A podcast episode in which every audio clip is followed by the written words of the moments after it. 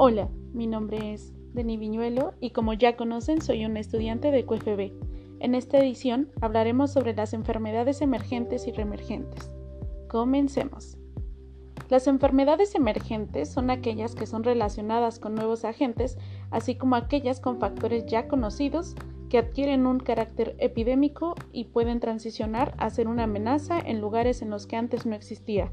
Por otra parte, encontramos a las enfermedades reemergentes, las cuales se pueden definir como aquellas que ya son conocidas, controladas, tratadas y cuya frecuencia o mortalidad se encuentran en aumento. Se conoce un número de enfermedades infecciosas que pueden incluirse dentro de las definiciones anteriores, las cuales han adquirido importancia dentro de la salud pública global, así como local, debido al impacto que causa en la salud de la población. Algunas de estas son el anthrax, E. coli, influenza, ébola, hepatitis, paludismo, peste, tuberculosis, chikungunya, viruela, entre otras más. La emergencia o reemergencia en este tipo de enfermedades infecciosas se puede dar por numerosos factores, entre ellos están los determinantes sociales de la salud, el cambio climático y las condiciones que prevalecen y se identifican en una población. Muchas de estas llamadas nuevas enfermedades no son provocadas por agentes patógenos nuevos o identificados nuevamente, sino que por condiciones que existen en la población favorecen a que se desarrollen y se puedan convertir en una situación de emergencia y con impacto en la salud pública. Algunos de los agentes involucrados en estos procesos son los priones, los virus, las bacterias, hongos, protozoarios y elementos. Sin embargo, no podemos dejar a un lado la emergencia en lo referente a las enfermedades no transmitibles, que también son responsables de daños en la población.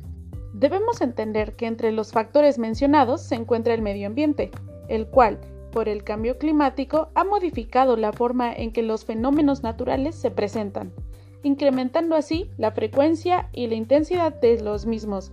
También afecta la deforestación, la sequía, las inundaciones, resultado en la modificación e intervención del ser humano en los ecosistemas y que influye en los patrones epidemiológicos de la enfermedad en la humanidad.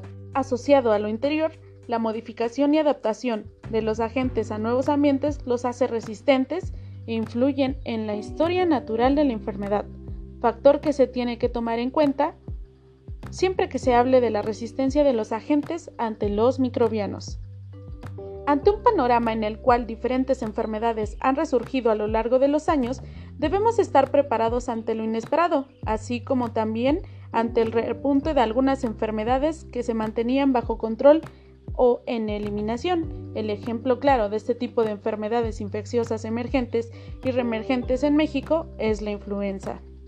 En este aspecto es importante definir el concepto de pandemia, el cual resulta de la aparición de nuevos virus o agentes patógenos que afectan a la sociedad. Por lo general, durante una pandemia se presenta un número importante de casos y de funciones en poco tiempo.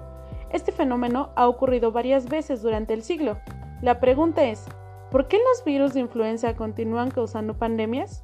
La respuesta consiste en los cambios genéticos de los virus, que debido a los mecanismos de transcripción sufren modificaciones de sus principales antígenos virales. A estos cambios se les conoce como drift antigénico y shift antigénico. El drift antigénico se refiere a cambios o mutaciones que dan lugar a nuevas cepas. En cambio, el shift antigénico consiste en cambios importantes en la composición genética del virus, pero sin que sea necesariamente originada una cepa nueva. En ambos procesos se puede incrementar la inefectividad y patogenicidad del virus. Dentro de los puntos más relevantes cuando se habla de una pandemia, como la que vivimos actualmente, se encuentra el impacto en la sociedad, que va desde ausentismo escolar y laboral a sobrecarga de los servicios de salud y que invariablemente llega a un estado de inquietud social.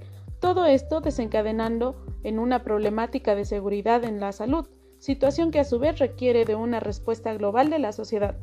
Para dar una respuesta a una situación de pandemia, en México se creó un Plan Nacional de Preparación y Respuesta que incluye líneas de acción y componentes en los que se establece claramente la planeación, coordinación, monitoreo y valoración de la situación, comunicación, reducción de la diseminación y por supuesto la continuidad. La presencia del vector en el continente y la gran movilidad de personas en este país a otro representan un riesgo alto para la diseminación del virus.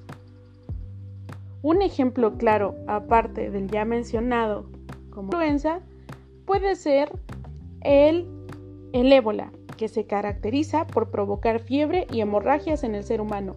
En algunos casos es mortal, de hecho se estima que la tasa de letalidad puede alcanzar un 90%.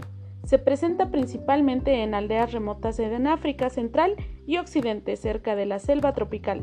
La transmisión de este virus que provoca esta enfermedad ocurre cuando una persona tiene contacto directo, estrecho con órganos, sangre, secreciones u otros líquidos corporales de animales salvajes o de personas infectadas. Se sabe que el huésped natural del virus es el murciélago frugívoro de la familia Theropodidae. Hasta este momento no existe un tratamiento específico o vacuna para tratar a las personas o animales infectados. El virus fue detectado por primera vez en 1976 cuando ocurrieron brotes simultáneos. Para diagnosticar esta enfermedad es necesario descartar otro padecimiento como paludismo, cólera, hepatitis y otras fiebres hemorrágicas. La confirmación de un caso sospechoso de ébola se realiza mediante una prueba especializada de laboratorio. Una persona puede contagiar a otra a través de contacto directo con fluidos, secreciones corporales, y también es posible que exista contagio de una manera indirecta, como podría ocurrir al tener contacto con objetos contaminados de fluidos corporales. Y se ha documentado que el virus podría sobrevivir en el semen hasta por 61 días. Con los datos mencionados anteriormente, podemos saber que la presencia de enfermedades emergentes y reemergentes se ha acelerado como consecuencia de diferentes factores que han permitido la rápida diseminación de los agentes etiológicos. Ante una situación de pandemia, la solución debe estar enfocada principalmente en evitar la propagación y daño económico o comercial.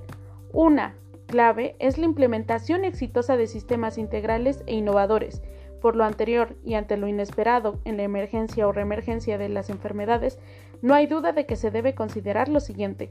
El flujo de la población modifica de distintas maneras el medio ambiente y favorece su presencia. Se deben reforzar los programas e intensificar las acciones de vigilancia epidemiológica. Asimismo, se deben diseñar intervenciones específicas para controlar estos padecimientos. Con todo lo abordado, podemos saber que ante la situación que vivimos actualmente, los programas que han sido diseñados para estas emergencias sanitarias no son suficientes para un país como el nuestro, ya que se necesita no solo de los programas diseñados para esta situación, sino también en la contribución de la sociedad en donde se manifiesten estos problemas. Por mi parte, es todo, no sin antes invitarlos a quedarse en casa, pues lo que imaginábamos como algo lejano hasta hace unos años, el día de hoy es lamentablemente real. Hasta la próxima.